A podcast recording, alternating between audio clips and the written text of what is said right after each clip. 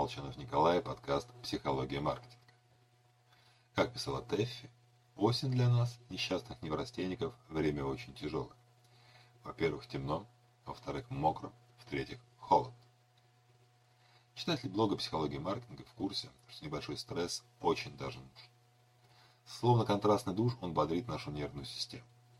На физиологическом уровне влияние такого кратковременного воздействия быстро исчезает.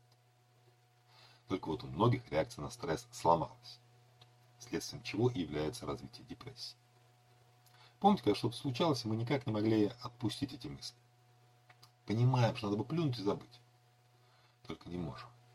Гоняем по кругу одни и те же негативные мысли.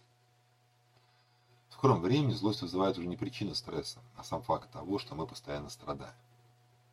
Через короткое время возникает привычка видеть, видеть все в мрачном свете противовес, надо работать над чувством радости, причем сознательно.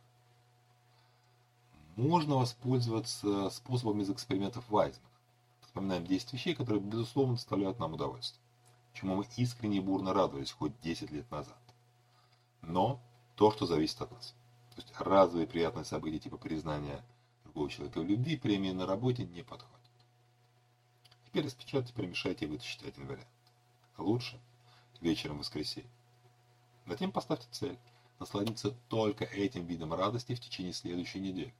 Ну или подготовить все, чтобы он осуществился в положенное время. Об остальных развлечениях забываем.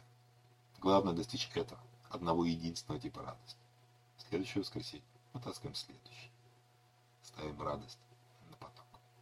Всего вам хорошего. С вами был Николай Молчев.